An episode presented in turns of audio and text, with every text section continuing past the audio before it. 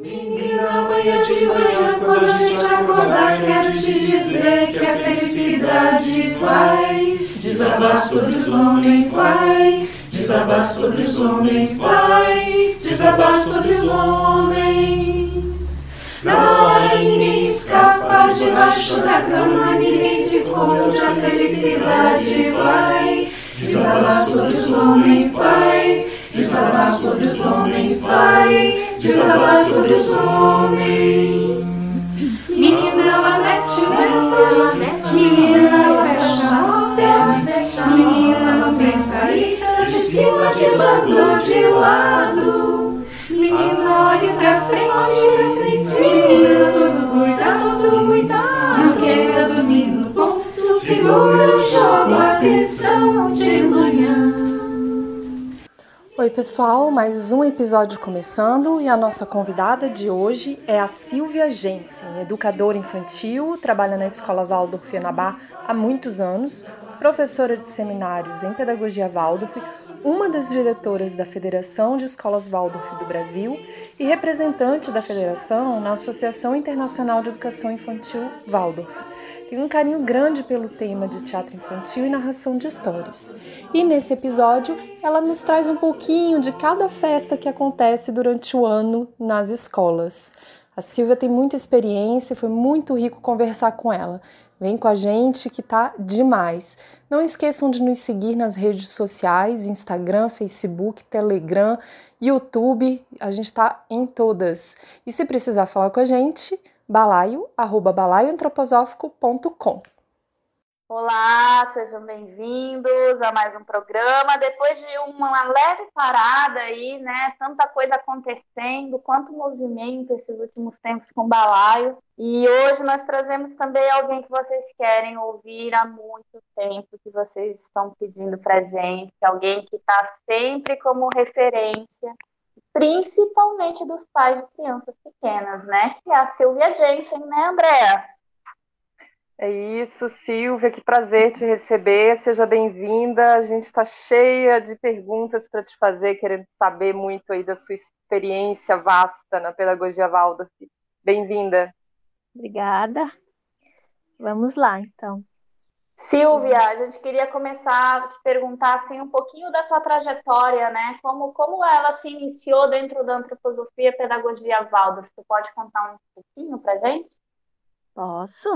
Então, eu tenho 59 anos, quase 60, e aos 21 eu estava me formando em enfermagem quando eu participei de um encontro de terapias alternativas em Curitiba, e lá eu ouvi falar da pedagogia da medicina antroposófica. E através dela, então, sendo enfermeira, fui trabalhar em São Paulo, na Clínica Tobias, e fui visitar a escola Rudolf Steiner no bazar de Natal deles. E foi minha primeira primeira assim aproximação, sabe? Eu gostava muito de tecelagem, quando eu vi aqueles trabalhos de tecelagem, aquelas pinturas, eu não acreditei que isso poderia acontecer na vida de alguém, né? Ter uma escola que ensinasse isso. Mas eu estava bem encaminhada para a área da enfermagem, e fui morar então fora do Brasil. Fui trabalhar na Alemanha, depois na Inglaterra, trabalhando com isso. E eu não queria voltar ainda para o Brasil, sabe? Então eu fui fazer o curso de Pedagogia Waldorf lá, no Emerson College, mas assim, achando que eu ia ser enfermeira ainda. E nisso eu fiquei mãe e percebi que eu não queria de jeito nenhum deixar minha filha pequena sob cuidado dessas pessoas, né? Isso ela foi crescendo e eu fui fui assim, gostando demais de ser mãe, acreditando na educação, e nisso eu fui convidada para trabalhar no Nabá. Ainda me sentia bem insegura, mas eles confiaram em mim. E foi uma confiança assim que me botou muito, me, me deixou num caminho muito bom de vida, sabe? Que eu tô há 29 anos trabalhando lá já gosto, não, não, consigo me ver fazendo outra coisa. Não que eu não tenha voltado à enfermagem de vez em quando nas minhas férias, mas é, a minha razão de viver é, é, com a educação mesmo, né? O bom é que já usa a enfermagem nos pequenininhos que vivem se machucando. Já tem uma, uma curandeira dentro da, da sala, hein, Silvia? É, e também, assim, é, dar conselhos para os pais, né, com compressas ou assim, pequenos cuidados de enfermagem no dia a dia da criança, às vezes não quer dormir, um óleo e tal, né? Com certeza isso ajuda. Legal, muito legal. E, uhum. Silvia, a gente queria saber, é, tem muitas festas né, na, na pedagogia Waldorf durante o ano, é, uma vez que a gente é baseado no calendário cristão, né? Uhum. E a gente queria saber como, como que é, assim, to, muitos dos nossos ouvintes têm essa curiosidade, assim, do porquê do, que existem essas, essas comemorações e... Qual como é esse o... calendário, né, ele é dividido né? Como, como ao longo do ano letivo das crianças. Isso. Então, meninas, para eu falar disso, eu vou ter que é, talvez abordar alguma coisa que não é diretamente ligada às festas, mas quando a gente fala sobre criança, fala qualquer coisa relacionada à criança, a gente tem que trazer uma imagem de o que é essa criança, né? A imagem que nos norteia no trabalho. Então, Posso falar um pouquinho sobre isso? Claro. A gente entra daqui a pouco assunto, tá? Mas, é, porque senão a gente não sabe por que está fazendo as coisas e só só acaba copiando, né? E a gente acho que tem que entender os princípios para ter independência e saber que está fazendo certo. Então, a criança ela chega à Terra fresquíssima, né? Essa, com dois anos e meio por aí já está entrando na escola e ela traz essa esse perfume cósmico ainda com ela. E ela tem a grande tarefa de, nesse tempo que está nos, conosco, nos primeiros sete anos, de formar o seu corpo. Ele veio já muito elaborado do ventre da mãe, mas tem bastante coisa para ser acertada ainda, né? Tanto que a criança ela não pode comer qualquer coisa, o leite materno é o indicado, tem as benditas cólicas, isso mostra assim que essa parte digestiva também tem que ser trabalhada, ela tem que aprender a dormir, enfim, e dar forma ao seu corpo. E esse é um corpo que a gente parece que não tem consciência, que é esse corpo que vai nos levar ao resto da vida. Então, se ele é bem formado, a gente tem tudo para ter uma vida saudável, inclusive quando as forças de vida começam a regredir, porque chega uma hora que a gente sabe que a curva de vitalidade diminui. E tem muito, muita chance de a gente estar tá com saúde na velhice se você se formou direito e você se forma nos primeiros sete anos. E aí que está toda assim a, a, nossa ênfase na pedagogia Waldorf de zelar por esse período, né? Para que esse corpo se forme bem, para poder, na hora certa, quando a gente se torna adulto, é, poder atuar com a tua missão, né? A gente vem para a Terra com uma missão e assim, que bom ter um corpo que possa ser o veículo para eu, eu me realizar e realizar algo assim para social, né? O que, que a gente vê é que essas forças, que a gente vai chamar aqui de forças que, formativas, elas são as mesmas que são usadas para o pensamento. Então, a criança pequena, ela consegue aprender cálculo, leitura, tudo ela consegue aprender. Só que a custa dessas forças, a custa da formação de corpo. Então, acho que a primeira coisa que tem que entender é que a gente tem todo o nosso currículo, Waldorf, no primeiro setênio, é para proteger essas forças, tá?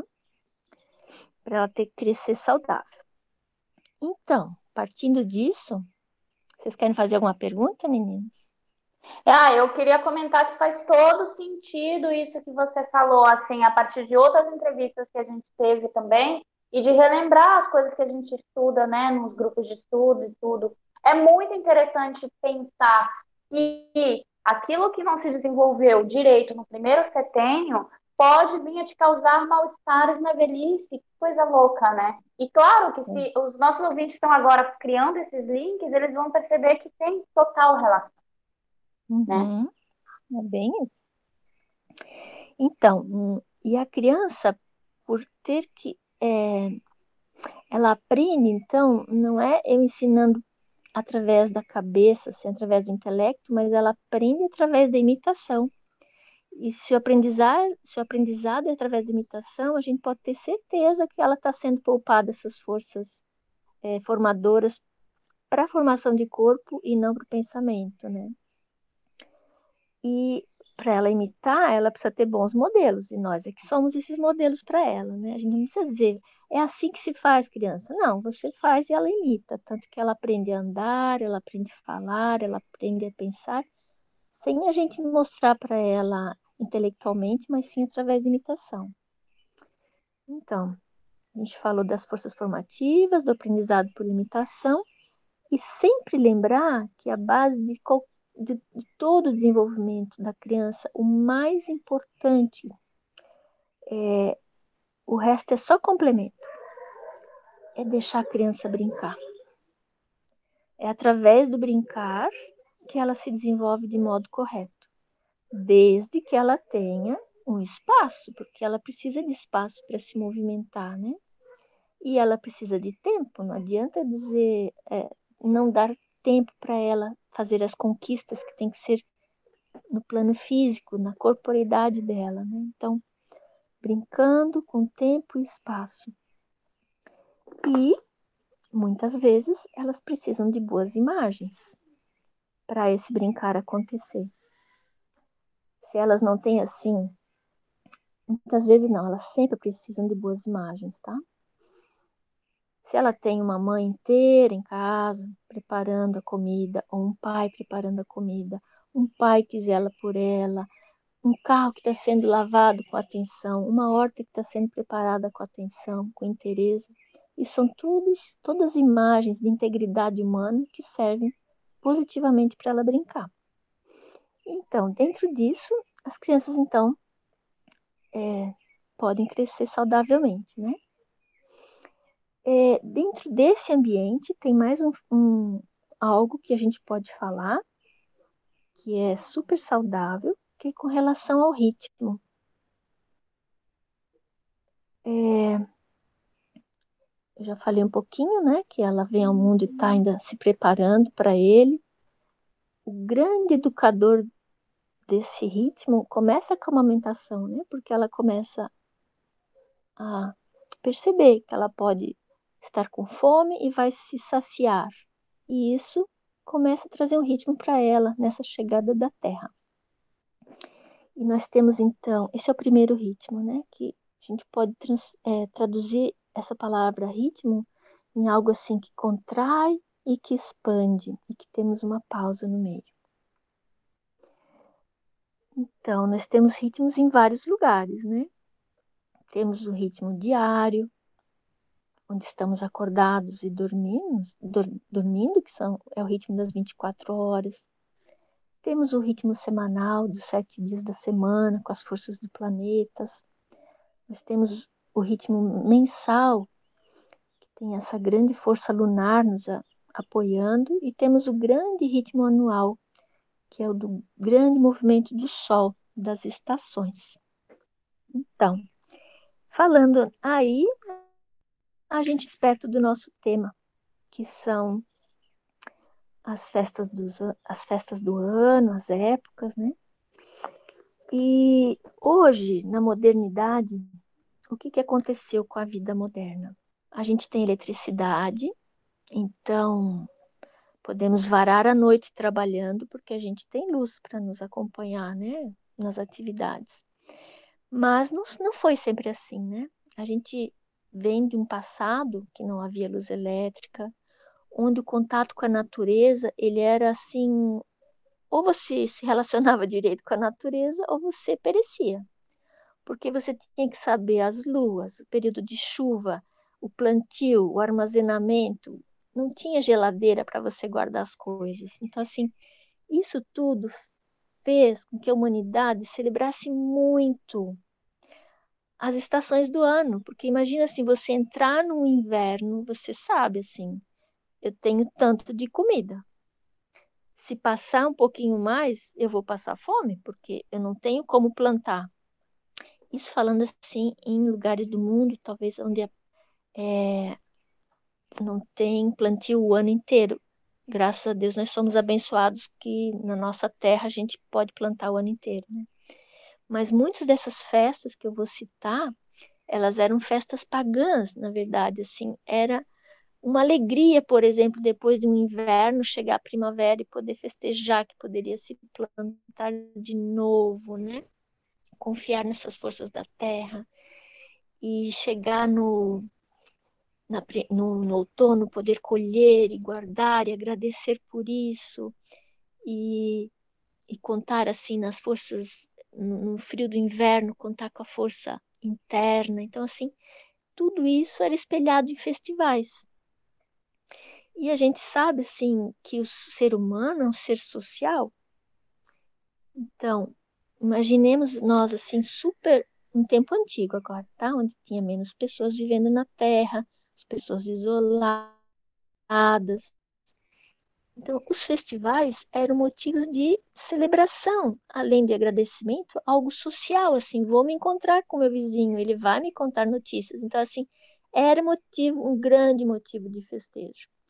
E se a gente olhar para o que está acontecendo hoje, a gente pode ver que a gente está muito distanciado disso. Né? Você tem, assim, pode comer ma, a, a gente aqui no, na nossa região tem maçã numa determinada época do ano, mas você come maçã o ano inteiro. Não se sabe de onde vem essa maçã, mas a gente come. Então, assim, a gente está muito desligado, na verdade, dos ritmos. E eu acho que, assim, trazer isso no, no, na vida da gente é um se reconectar com o cósmico, é um agradecimento a esses seres, porque, assim, nada, absolutamente nada é feito só com a vontade humana. A gente sabe isso muito bem, porque, olha, é só não chover que a gente não tem água. E não tem dança da chuva que faça ela vir sabe assim? É a gente cuidar da natureza para esse ciclo se manter. Então, assim, é, quão grato a gente tem que, na verdade, interiormente ser e estar com relação a esses fenômenos cósmicos, essas bênçãos que a gente recebe, né? E eu acho que é um presente a gente poder dividir isso com as crianças, né? Elas, por que não serem merecedoras, serem criadas é, com essa devoção, porque é com isso que elas vão, eu espero, né? Um dia, quando adultos, cuidar da natureza também, ficar feliz que entra uma estação, que entra outra, e que a gente é. A importância de nós trazermos essas festas, eu acho que é trazer de modo sonhador, né? Porque nós trabalha com a consciência da criança desperta, mas sim a consciência de sonho, que essa terra ela tem que ser cuidada, ela tem que ser venerada, ela tem que ser é, a gente tem que agradecer por estar aqui e para isso a gente tem que cuidar dela. E acho que as festas do ano elas trazem todo todo o nosso currículo, né? É voltado assim para vamos zelar pelo nosso entorno. E as festas são uma grande imagem para isso é um momento assim cultural da nossa escola também, do nosso currículo, porque a criança ela tem muito espaço dentro do ritmo diário da própria criação, que é no brincar. A gente interfere o menos possível, a não ser que esteja acontecendo algo difícil, a criança está assim empacada, não consegue sair da, de, um, de um estar parado, né? Mas senão ela tem muita liberdade. E quando entram as épocas do ano, do jeito que a gente aborda, é, é uma coisa bem mais direcionada da parte do adulto, né? Então, tem que ter muito cuidado, porque, é, como eu falei, a criança ela tem que ser mantida no ambiente de sonho e ela vai acordar, não há dúvida, todos nós vamos ficar velhos. Acordar é envelhecer, né? Desde que a gente nasce, a gente envelhece um pouco a cada dia. O que está acontecendo agora é que a gente quer apressar o envelhecimento prematuramente e depois quer retardar. Quanto chegou aos 25 anos, você já se sente velho, não pode mais, quer ficar novo para o resto da vida. E na idade que tem que ser novinho, deixar essas forças brotarem, a gente bombardeia com coisas para queimar esse, essas forças formativas, né? Então, como é que a gente trabalha de modo sonhador com a criança? É através de imagens. Então, a gente pode ter esse pensar lógico, como adulto nós temos que ter, haja vista matemática, os cálculos todos, mas também tem pensar por analogia, que é um pensar onde as forças do coração perpassam o nosso pensamento, né? Então, se eu falar pra, perguntar para vocês assim, o que, que é um pensar lógico? A criança ela tem perguntas maravilhosas para gente, que a gente fica às vezes com sem saber o que responder, né? Então, vou dar um exemplo para vocês do que seria uma estrela. Isso é muito comum uma criança perguntar. Um pensar lógico diria para ela que é uma grande e luminosa esfera de plasma mantida íntegra pela gravidade e pela pressão da radiação. Isso é uma estrela. Mas também uma estrela, segundo Dom Helder Câmara, pode ser assim. Não ensine a teu filho que as estrelas não são do tamanho que parecem ter, maiores do que a Terra. São lâmpadas que os anjos acendem todos os dias, assim que o, que o sol começa a escurecer. Dá para a gente entender a diferença do que é trabalhar com pensar lógico e pensar caloroso, por analogia, por imagem. Por que, que eu estou trazendo isso? Porque eu não vou falar para uma criança que na Páscoa a gente está trabalhando a ressurreição de Cristo. Eu vou ter que trabalhar uma imagem. E isso, para o nosso modo de pensar, é um exercício. A gente está muito endurecido a maioria de nós, nós não é poeta, não é pintor, não é artista. Esses vivem num âmbito assim mais sonhador, não no bom sentido, né? Então a gente tem que se esforçar. E um grande, grande parceiro nosso é a observação da natureza, né? A natureza, se você percebe bem, você pode comparar a gente com pode fazer analogias com árvores. Ah, aquela, aquela pessoa parece tal árvore, parece tal animal. E por aí você começa, assim, a trazer imagens para o que a gente quer traçar.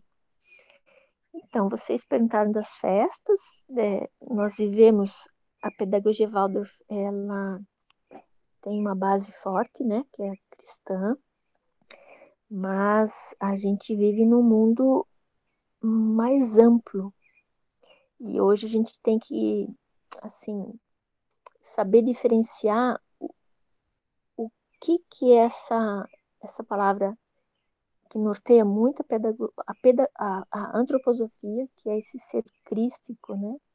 Que dependendo de onde você fala, você pode espantar pessoas, porque muito é ligado à, à Igreja Católica, a esse cristianismo que a gente vê assim que está indo, tra tá trazendo um. Tá, como é que eu vou usar a palavra? Está distorcendo o impulso desse ser tão sublime que foi Cristo, né? E muitos eu... se afastam, ou às vezes desconhecem melhor a pedagogia Waldorf e não procuram adentrar mais, justamente quando se usa esses termos assim, crísticos, essas coisas os pais preferem assim, ó, oh, o que, que, que a pedagogia Waldorf tem a ver, né? Tipo, por que, que eles estão falando nisso? Ah, não vou botar meu filho hum. nesse negócio, não. Normalmente é. é Exatamente. E deixa de ter a chance de ter uma pedagogia tão bonita, né? Então, eu acho que a gente tem que, assim, como professores, cuidar muito quando a gente aborda esse tema não negando, mas assim, tem, tem modos de descrever, sabe? Eu trabalho muito com uma, uma rede internacional, que é a Associação Internacional da Educação Infantil Waldorf, que é a IASVEC. A gente acabou de ter um encontro há duas semanas e o nosso tema foi a diversidade. Porque, assim, imaginem vocês que na Ásia é, você não encontra essa palavra Cristo praticamente, né? É, lá existe fortemente o budismo, o confucionismo, o hinduísmo. Eu, eu tive recentemente na Índia trabalhando lá com eles e assim, você tem que ser cuidadoso. Então assim, que, que, que imagem que esse ser passa, né? Que é puro amor. Então assim, como a partir disso eu começo a trazer as festas, sabe? Essa é a grande base. É, eu tenho certeza que Rudolf Steiner não, não fez a pedagogia Waldorf para ter divers, para ter é, divisão, sabe? Assim, acho que a gente tem que encontrar o modo certo para trazer o, o que é a base do nosso trabalho, né? Então, no Brasil isso é mais fácil, porque às vezes, sabe, colegas, por mais que a gente diga que não quer se aproximar desse movimento por conta das festas cristãs, às vezes tem uma certa hipocrisia nessas nas pessoas, porque assim eles eles é, trabalham com Natal. Eu duvido quem não traga alguma coisa de Natal para sua casa. E isso faz parte da festa cristã. Então, assim, acho que a gente tem que ser coerente, né? Ou Páscoa.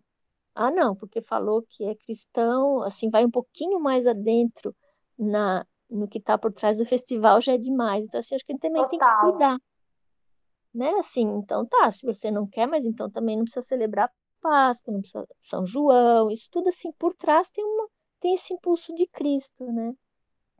Então, Porque, na verdade, o, o que eu percebo é que é, para festejar sem se aprofundar no que aquela festividade representa, parece que as pessoas estão dispostas, né? Mas quando você tenta aprofundar, que é o que eu sinto que a pedagogia Waldorf traz, é, não é simplesmente comemorar, mas qual o intuito de se comemorar isso? Aí Exatamente. já começa a incomodar um pouquinho, daí o pessoal é. já não começa a gostar, né? É, é. E é tão bonito assim, porque se você vai na essência do festival, você encontra em cada cultura algo que tenha que fale pelo, por esse festival. É muito bonito. Quando você começa a estudar a cultura indiana, a chinesa, né? A asiática, assim, que eu tô, tô mais ligada no momento, é, você encontra é, similaridades em festivais, onde, tra onde aparece, assim, o que está por trás, né? Hoje aqui a gente vai trabalhar festi os festivais cristãos, assim, no Brasil isso é mais fácil de celebrar porque nós ainda temos, eu não sei a porcentagem do, dos, das pessoas ditas cristãs, mas assim, é, é, muito forte aqui, não é? É bem mais fácil falar disso aqui do que na, na, na Ásia, né? E vocês entendem o que eu quero dizer? Sim, sim. sim. Então, é, o ano ele começa assim com. O nosso ano começa em fevereiro e termina em dezembro. E dependendo de quando a gente começa em fevereiro, a gente pode já começar com o carnaval. É uma riqueza, porque assim a gente é muito condenado por ser uma pedagogia muito europeia. Imagina poder trazer o carnaval, que é uma festa tão nossa, né? Então, como trazer o carnaval para as crianças sem despertar muito? É possível. De vez em quando a gente tem essa chance, dependendo de quando começa o ano escolar. E então a gente começa com, com essa festa do carnaval, depois em seguida vem a Páscoa. É, eu vou falar primeiro as festas maiores, tá? Se vocês imaginarem uma cruz, ponta de cima da cruz a gente põe a Páscoa. Depois, numa das, numa das travessas dessa cruz, a gente tem São João. Embaixo temos Micael. Do outro lado da cruz temos Natal e chegamos à Páscoa de novo. E entre essas festas maiores, temos tempo para trazermos outros conteúdos. Essas, essas épocas do ano, a gente trabalha a cada quatro semanas a gente faz uma trans, a gente transita de uma festa para outra, né? E é todo assim um, um crescente, né? É, a, a sala toda ela transpira um festival, ela transpira uma época, é, porque a natureza ela mostra muito disso para gente, né? Então assim, eu posso ter uma mesa no centro dela, que é alguma coisa que conecte a criança com o festival. Eu vou contar para vocês como é que eu faço na Páscoa. É, cada festival a gente tem uma vedete, né? Assim, eu chamo desse jeito. Eu tenho é, a galinha ciscatrisca.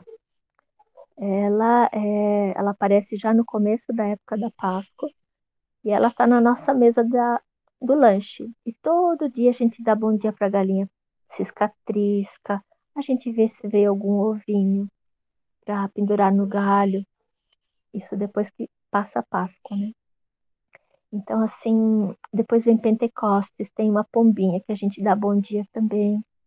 Então, é...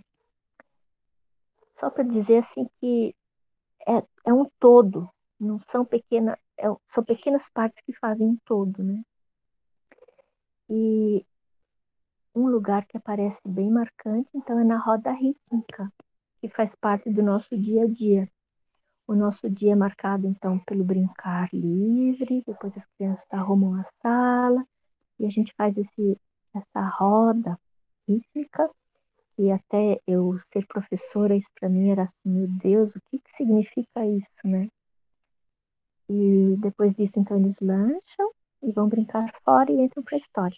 Eu queria contar um pouco para você, então, como essas festas aparecem. Eu não sei se cabe nesse podcast. Se vocês quiserem, eu posso contar um pouquinho claro. com vocês, tá? Sim, esse é o é? intuito.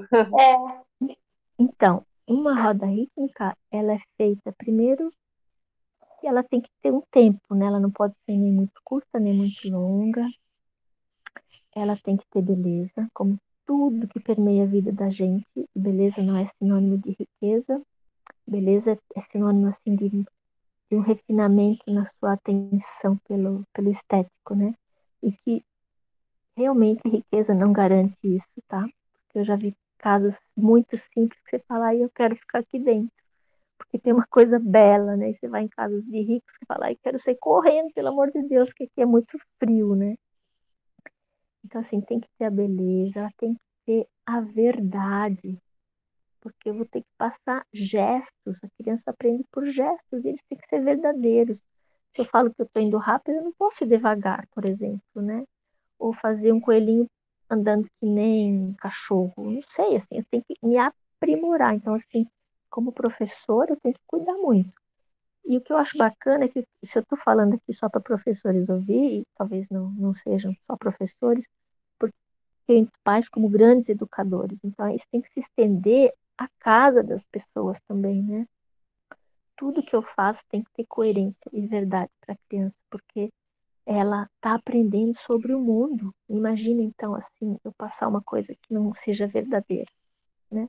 Por isso que a gente faz tanta questão que o mundo não seja, que o mundo seja real e não virtual. A criança precisa ver o mundo, sentir, cheirar e não só olhar pela tela. Né?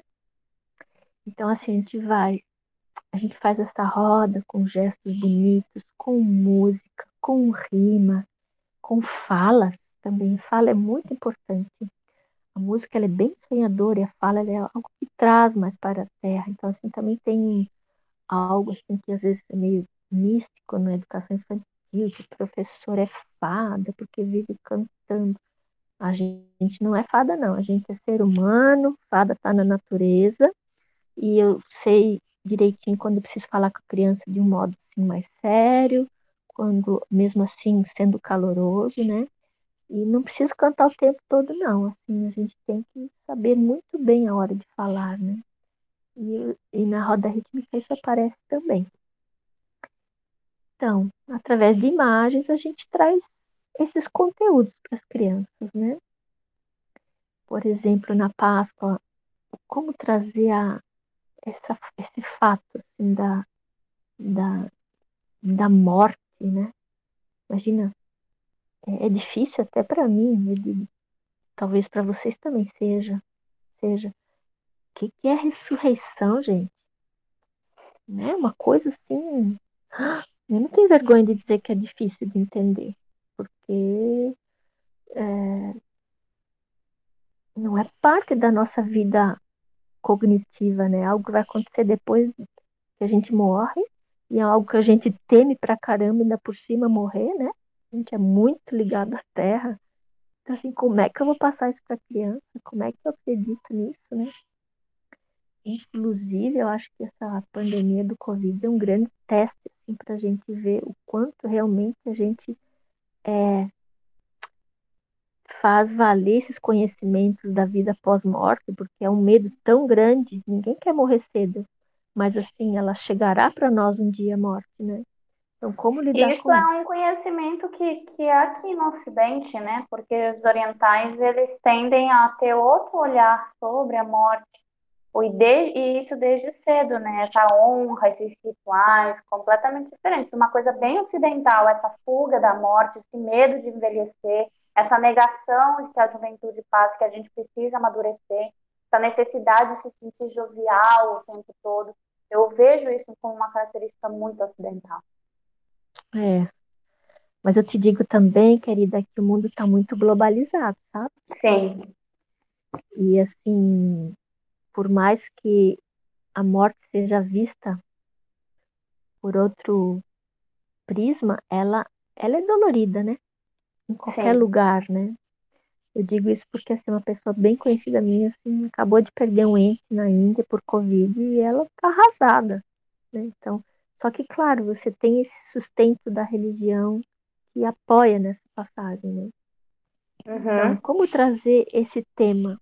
A gente vê na borboleta do, do, caminho assim da lagarta que, que depois vira entra no casulo e dali se transforma em borboleta e depois vira a o como é chama? A, o que a lagarta o que a borboleta coloca os ovos de novo né? Todo esse processo é uma linda metamorfose de uma vida após uma morte né então essa é uma imagem que a gente pode trazer para a criança e a gente não precisa falar que Cristo morreu na cruz e digo para vocês que aparece isso mas professora minha mãe disse que ele está pendurado na cruz. Eu falo, oh meu Deus do céu, como é que eu saio dessa agora, né? Ah, é verdade, né? E pronto, você dá uma disfarçada e entra de novo na imagem da borboleta, né? E assim, queridos, a gente segue o ano, né? Uma coisa nova, que nova, eu digo, já deve ter uns 10 anos na minha vida de professora, passando a época da Páscoa, até São João, a gente tem quase que dois meses também. Tudo depende da, de quando começa o ano letivo, né? Mas a gente é, tem feito algo bem bonito que é com relação ao índio.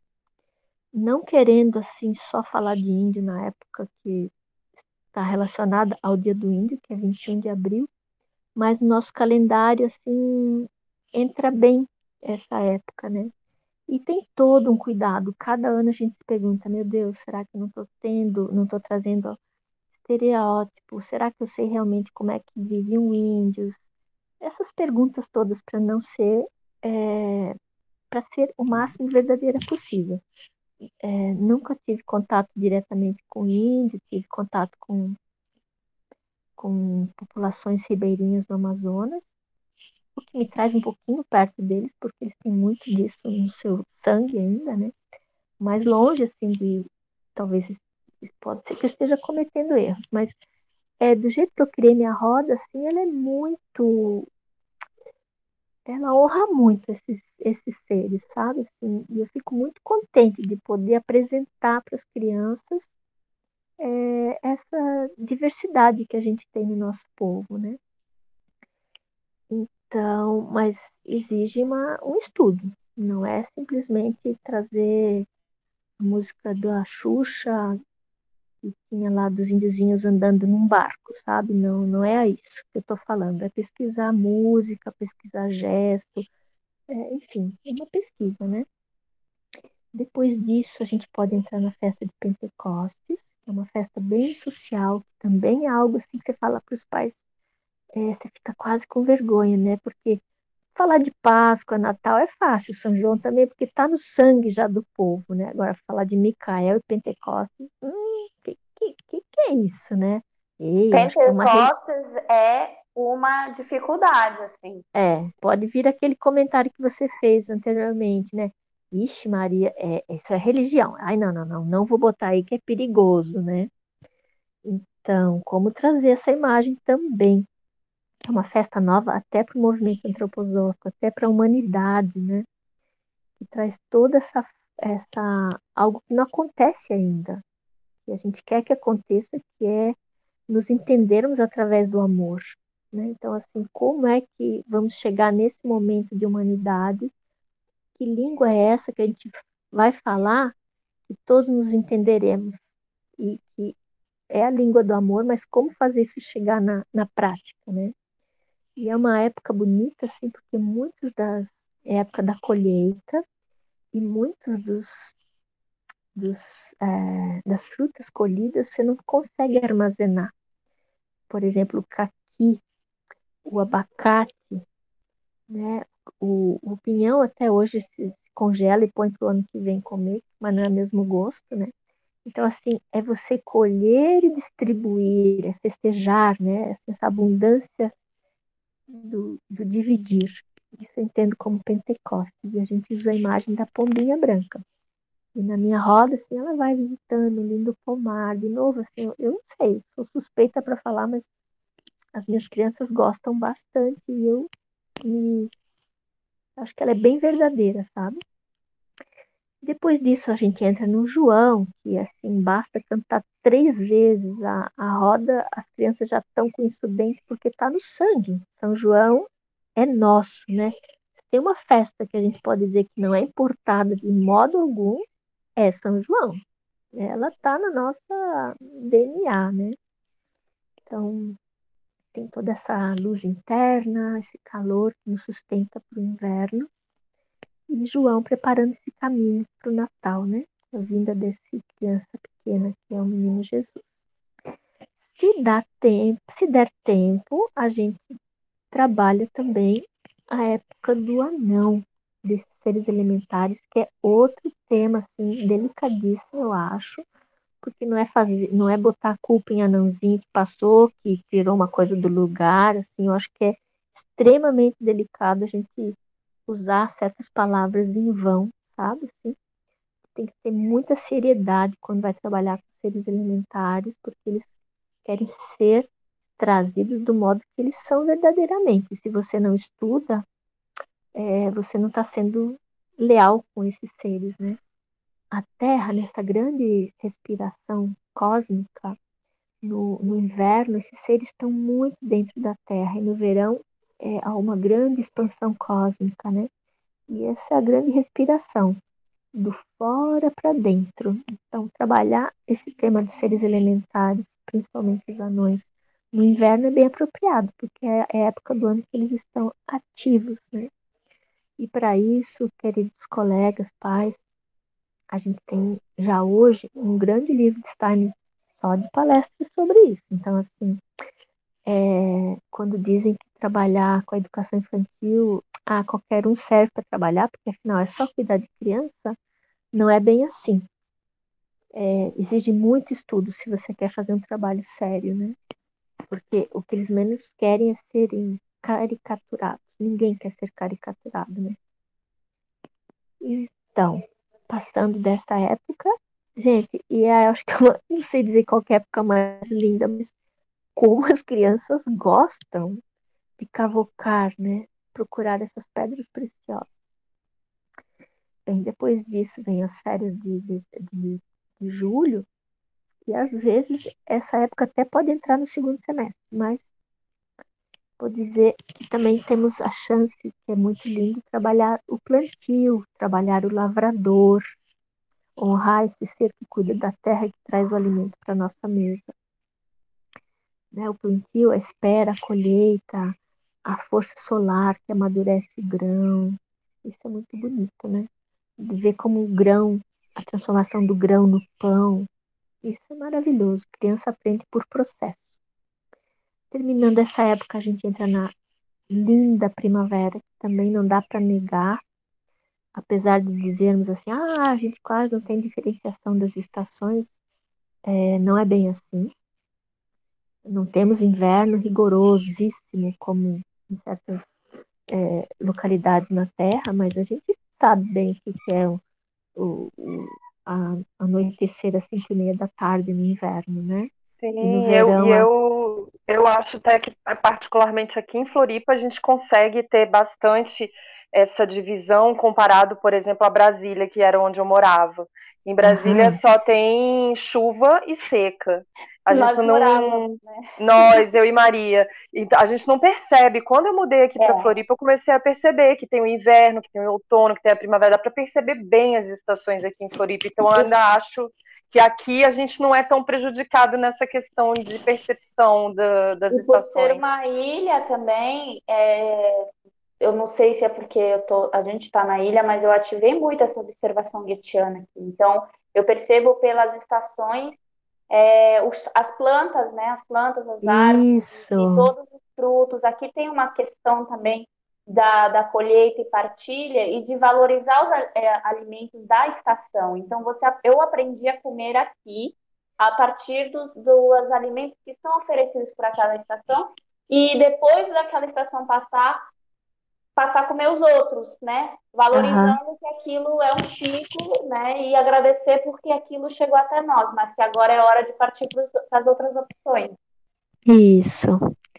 Então, é lindo, né? Assim, e a gente, como é que é da, das escolas Waldorf, porque nós temos, assim, que ficam mais perto da linha do, do Equador, onde o sol realmente ele é bem mais, é, não tem variação, como vocês falaram, né?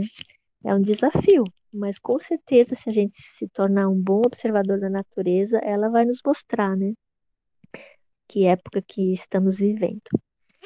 Então, primavera é pura alegria, cheiros bons, são as coroas na cabeça e tal. E, e a gente normalmente tem só seis semanas para trabalhar a primavera, porque já vem Micael em seguida, né? Que também é aquela festa, como eu já falara, anteriormente, ai, ai, ai, como é que você vai explicar Micael para o pai? Isso é, uma é um tema novo também, né? E é um, é um desafio, viu? Assim, você vai comendo pelas bordas, né? E hoje, ainda por cima, com esse movimento assim, que não entende os arquétipos, acha que princesa, ser princesa, que a princesa salva pelo príncipe é é algo que enfraquece o ser feminino, né? Então, assim, temos mais um fator para ser trabalhado, assim, a riqueza que está por trás de um arquétipo, né? Que tem, como é que a gente pode, assim, equilibrar, então, trazer outras, em outros momentos, imagens onde a, o ser feminino é protagonista, né? Vocês entendem o que eu quero falar? Então, além de ser uma festa diferente, ainda tem esse porém aí que eu tenho escutado um tanto, sabe? Que às vezes até deturpa o arquétipo, né, por conta disso. E eu acho que não é por aí que, que a gente fortalece o trabalho, a atuação feminina no mundo, né? Eu sempre digo para as minhas queridas mamães, vocês querem um mundo melhor, ensine os seus meninos a serem é, bons em casa, as, ajudarem as mulheres. Eu acho que aí você empodera as mulheres, sabe? Quando a gente educa os meninos, na verdade, né? Porque é, é incrível, né? Porque a, nossa cultura não é tão forte, mas tem, matriar tem patriarcados que você fala assim, não é possível que a mulher é tão maltratada por homens que foram criados por mulheres, né? Como é que a mãe consegue passar essa imagem para um menino que vai crescer e se tornar um homem tão tirano com relação à mulher, né? Então, acho que está tudo muito, né? Bem, não sei se eu estou divagando agora, mas enfim, a gente pode voltar para. É, o tema é amplo, né? A gente vê que vai longe. Então, Micael, a gente chega é, nessa força interior e eu fico pensando assim que a, na primavera junto com esses lindos brotos, também brotam as ervas, que eu não vou chamar de daninhas, porque a gente não pode, não precisa julgá-las desse jeito, né? Mas que talvez não estejam crescendo no lugar certo. Então, assim, tem coisas que talvez tenham que acontecer, e as ervas daninhas, elas fazem parte da nossa vida, mas talvez nessa nesse meu jardim. Eu não quero elas agora, né? Então, assim, que forças que eu tenho que ter para deixar meu girassol crescer, né? Então, essas forças eu tenho que buscar dentro de mim. E eu acho que Micael, ela, ele traz isso nessa época, né? Eu fazer a escolha das forças que eu quero cultivar no meu jardim. Depois disso, então, a gente passa para a época da, dos pastores. Pastores nos lembram, então, ovelhas, lembram a lã, pastores nos lembram a chegada já daqui a pouco do Natal, né? Então, uma preparação para essa época do Advento. Os pastores foram receber a anunciação dos anjos, né, da vinda do menino Jesus. E depois disso, então, a gente entra no, no Natal também, que é uma festa que é, também está no sangue, né? E as crianças amam essa chegada. E é uma pena que na nossa pedagogia, no nosso calendário desse do nosso hemisfério, a gente termina ou terminava às vezes o ano letivo muito cedo. Então também a gente às vezes acabava trazendo uma festa que ainda nem estava no ar, mas a gente tinha que tinha que trazer algum elemento do Natal, né? Mas agora, com os 200 dias, a gente está conseguindo ir até o dia 15 de dezembro, então não é tão cedo trabalhar esse tema Sim, maravilhoso. Fica, fica bem próximo, a gente consegue é, usufruir bastante do tema. Né? Exatamente, né? é. Então, queridos, dentro disso, sim, na nossa sala, são as, as festas do ano, e a gente reflete isso também num pode refletir, não é obrigatório na numas, num cantinho que a gente chama de época na nossa sala, que ele reflete a roda rítmica, reflete talvez uma história que a gente esteja contando. Uma época é formada de lindas histórias, como eu acabei de falar. Isso assim, um, nossa, é um, um bálsamo para nós, um grande sustento, né? Tem as comidas que são da época, né? As cores. Então, a coisa é é forte, né? Assim, é muita, é muito elemento que pode ser trazido, né? E a mesa, né? Essa mesa de época, eu vejo assim que as crianças adoram, né? Um encanto para elas, porque delas podem colaborar também, né? E levar um elemento que elas acham e, e é, é, meio que um altarzinho, né? Ninguém ninguém mexe ali, é muito respeitado, né? Então, querida, essa palavra eu tenho eu tenho bastante receio de falar não, não cito essa palavra no meu dia a dia, né? Porque é, altar tem uma conotação muito forte religiosa. E essa mesa, ela não tem a intenção de ser. É, ela tem a, a intenção de ser algo para ser venerado, né? E é, na minha venerado, mas assim com, com acesso público, eu diria, sabe? Eu entendo que você quer falar é, claro que esse, essa mesa não vira um centro de onde tudo pode acontecer, mas para mim é um grande espaço do brincar também, sabe? Onde as crianças se relacionam. Por isso que na minha roda eu tenho essa vedete, geralmente essa vedete também faz parte. Vedete, não sei se vocês entendem o que eu quero dizer assim. Tem um ser que, que ganha muita vida na minha roda, sabe? Uhum. E ele geralmente aparece também nessa, nessa mesa, né? Então eles podem brincar. Às vezes até encontra esse ser na, no chão, falou, oh, meus amores, vocês podem brincar, mas é na mesa, né? Então, assim, mas eu gosto que, a, que as crianças tenham acesso, sabe? Assim, a criança, ela precisa entender o mundo tocando, cheirando, olhando. É, então, assim, tem mesas, tem professoras que só deixam a criança olhar essa mesa. E eu fico com receio, assim eu tenho muita abertura para que as crianças também mexam, né? Mas como você falara, é, tem que ter um respeito por ela, né? Acho que é isso que você quis dizer, né? Sim, sim aqui sim. em casa, por exemplo, as... quando a gente vai fazer essas mesas de épocas, a gente eu levo as crianças, são três crianças aqui em casa, né? Então, uhum. Eu levo as crianças de passeio, elas levam um carrinho e aí a gente coleta, vai observando as coisas, né? Geralmente é um passeio de uma manhã, assim vai observando as coisas, vai vai vendo o que acha na natureza e elas vão elas vão montando, escolhendo algumas coisas. Aí eu vou, a gente bota uns gnominhos, uns duendes, depende depende muito assim, sabe? Mas uhum. elas têm esse respeito, que elas aprenderam uhum. a ter na, na, sala de aula, assim, de montar, é. Olhar com carinho. De vez em quando eu vejo a menor que tem três anos brincando, ela pega, fica fingindo que está conversando com o bonequinho, ou para ajeitar algo, mas nunca para fazer aquele caos, assim. Que normalmente é o caos normal da idade de três anos, né? Deixar tudo bagunçado, mas que inacreditavelmente não acontece com a mesa, com a mesinha, o espaço onde está ali, sabe? Eu acho uhum. isso incrível. É lindo, né? As crianças sabem onde é que elas, onde é que a gente coloca a nossa força, assim, elas entendem, eu acho, sabe?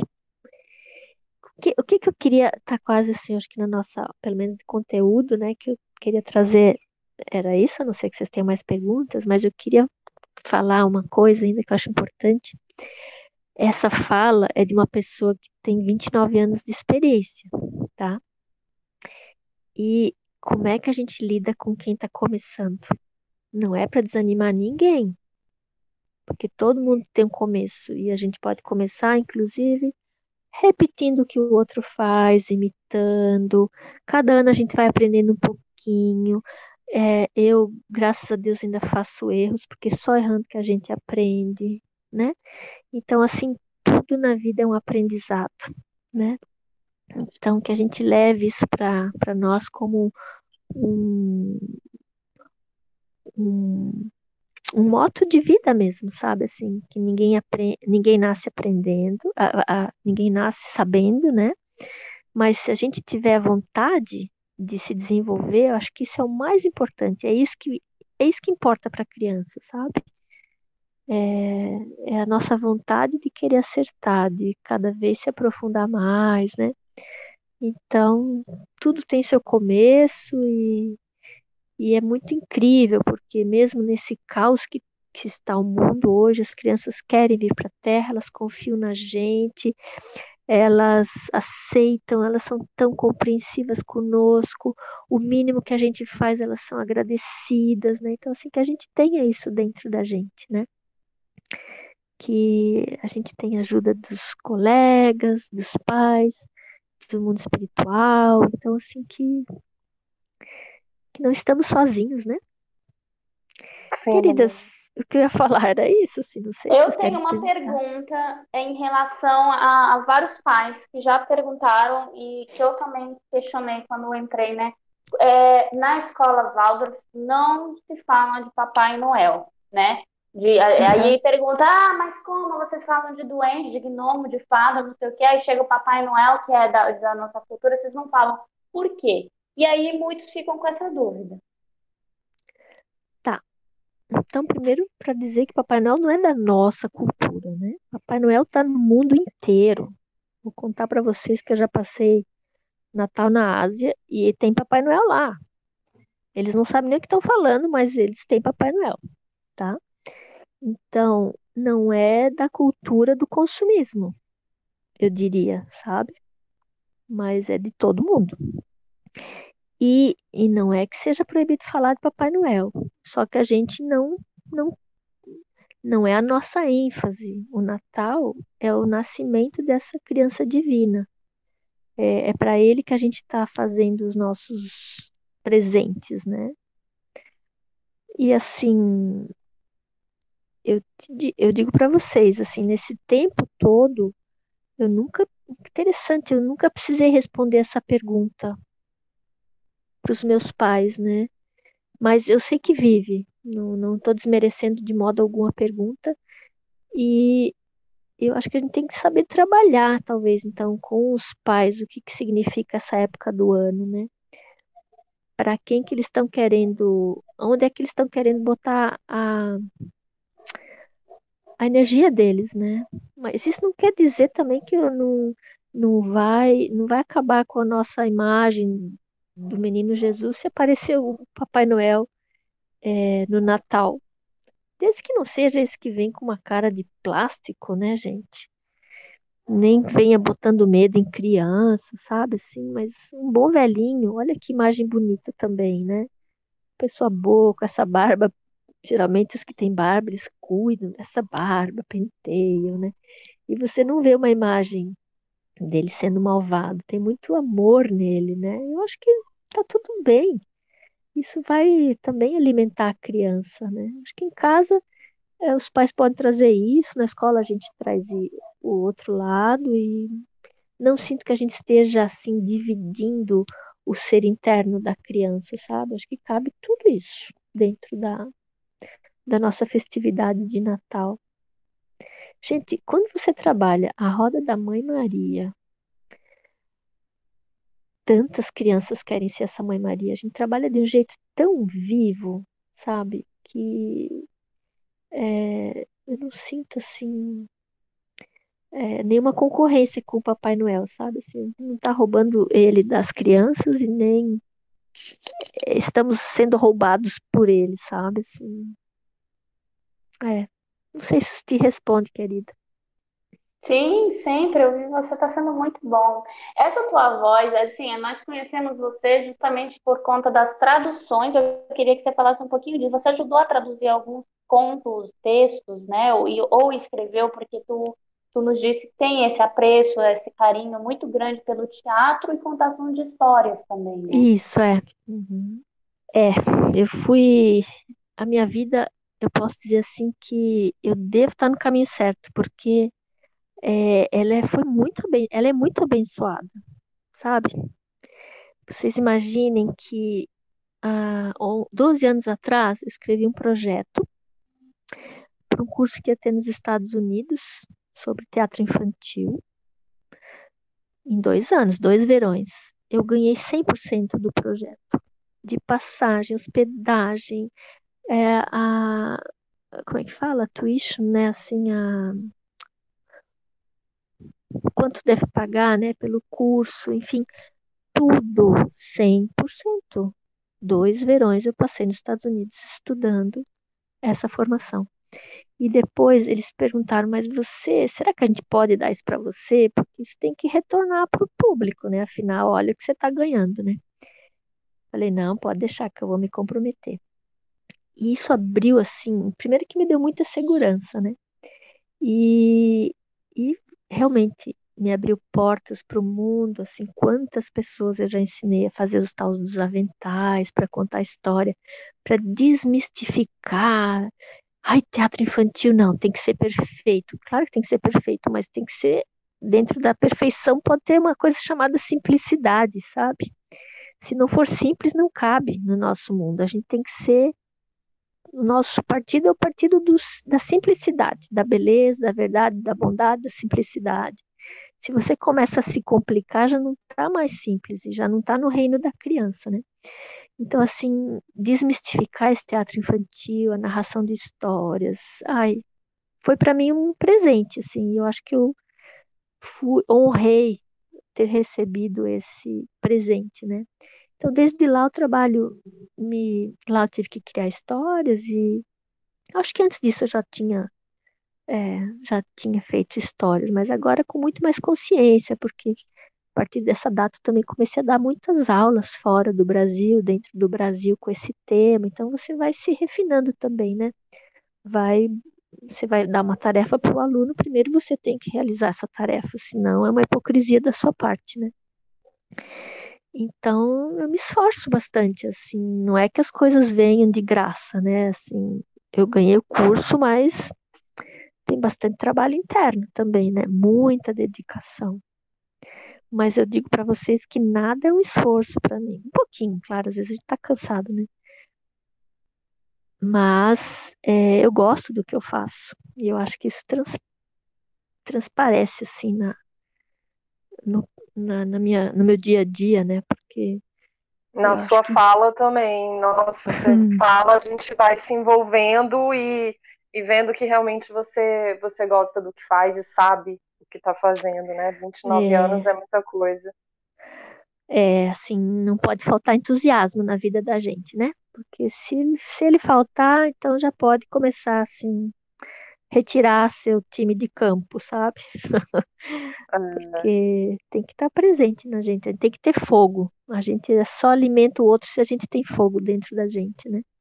É Ainda verdade. mais essas crianças pequenas, sabe? Assim, e trabalhar com criança é trabalhar com os pais, né? A gente vê agora na pandemia, gente, que dificuldade é manter esse fogo aceso, né? O contato é. humano é tão importante. E o que eu vejo que está salvando a gente na pandemia são as narrações de história.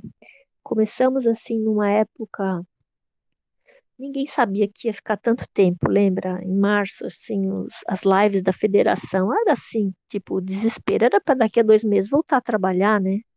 Uhum. Ninguém pensou que ia ficar sete, oito, nove, sei lá quantos meses a gente vai ficar parado.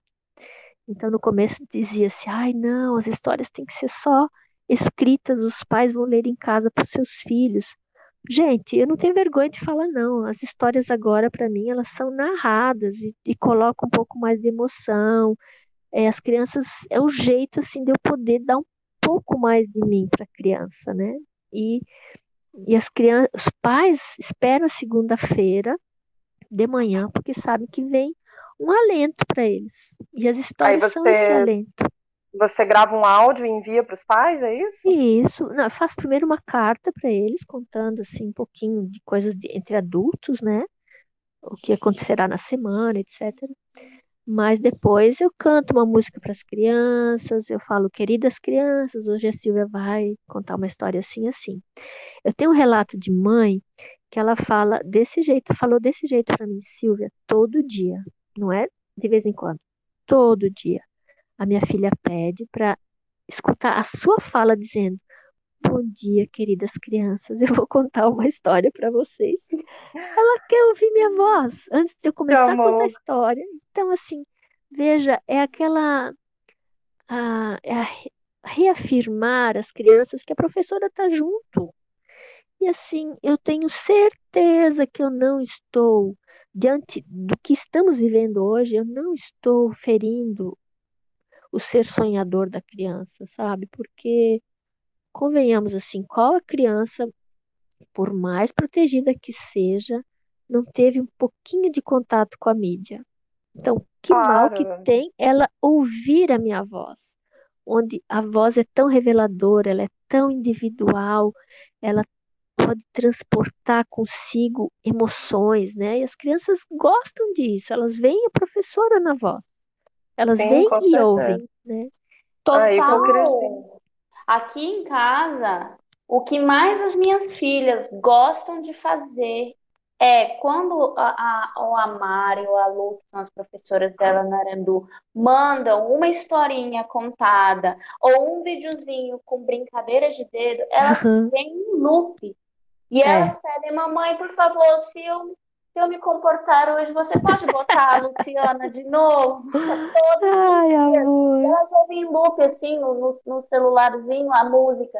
No dia do parabéns, o melhor presente das minhas filhas foi ouvir o parabéns cantado pela professora. Então, então, isso quer dizer, né, queridas, que além disso tudo que eu falei, existe algo que tem que viver em nós, que é a flexibilidade. Sabe, cada tempo é um tempo. A gente está vivendo um tempo ímpar, que a gente não pode dizer é assim ou não é. é. Me desculpe, é isso nesse momento. Não quero que seja assim para sempre, mas hoje é assim. Querem me condenar, podem, mas eu tenho assim a vida, a vida está mostrando pela prática que foi um bom caminho, né? Foi um bom caminho. Uma adaptação, né, que foi Exatamente. necessário ser feita. É, uhum. e que eu espero que termine logo. É, todo é, mundo. Espero, é, esperamos, pronto. Mas enquanto Sim. não termina, é isso que a gente tem. E não é. menos válido, nem menos rico, assim. Uma das coisas é. que me encanta como mãe, e isso trazendo já, assim, André, por exemplo, está desde sempre ali, desde que a Mayara nasceu, já está na pedagogia Valdo. Eu, eu segui o caminho contrário, sou uma mãe nova, para mim todo dia é um aprendizado. E eu digo para vocês assim, com experiência, já tendo passado por escolas assim, com um alto nível tecnológico que oferece que as crianças sejam mini tudo, mini robôs, eu, o que mais me, me, me alimenta na pedagogia Valda é essa simplicidade que tu cita, e porque uhum. para mim isso é mágico, isso me atrai, isso me envolve, é isso do menos é mais, porém muito rico para alimento assim das minhas filhas, porque eu quero que elas cresçam com esse alimento, sabe? É uma das coisas que eu digo com experiência, assim, de quem já passou por outros lugares e não sentia isso, sabe? Eu queria te agradecer muito, Silvia, porque assim, há muito tempo eu ouço falar de você sendo mãe de maternal e jardim, tradução uhum. da Silvia Jensen, textos da Silvia Jensen, épocas, a Silvia Jensen falando. E eu falei, gente, essa mulher falava com os pais de pequena, falava, como é que vocês vão entrevistar a Silvia Jensen? Gente, calma, uma hora a gente chega lá. Muito é. obrigada. A gente, eu amei, era uma coisa que eu queria entender, você trouxe numa simplicidade, assim, sobre cada época. Só agradecer, viu, Silvia? Então, eu também agradeço a possibilidade. Eu até estava é, achando que eu ia ficar com. Não ia ter tanta força para isso, mas acabou que a gente se entusiasma e vai falando. Eu só queria então trazer para você o nome do livro do Steiner é O Mundo dos Seres Elementares. Textos selecionados e comentados por Almut Bokemühl, da editora Antroposófica. Tá bom? Tá bom. Que ótimo. Então, Obrigada, Silvia. Foi um prazer te ouvir. Foi uma delícia. Você colaborou muito com, com o nosso balaio aqui. Muito obrigada, viu, pela sua presença. Virtual, tá bom, mas energeticamente a gente sentiu daqui. Tá bom, então. Obrigada e é sempre bom poder contribuir, né? Por mais que às vezes a gente tema Ai, ai, o que, que eu vou falar, mas na hora H sai. Que bom, obrigada, querida. Tá bom, tchau. Menina, amanhã de manhã, quando a gente acordar, quero te dizer que a felicidade vai desabar sobre os homens, vai desabar sobre os homens, vai desabar sobre os homens. Na hora ninguém escapa, debaixo da cama ninguém se esconde, a felicidade vai desabar sobre os homens, vai desabar sobre os homens, vai desabar sobre os homens.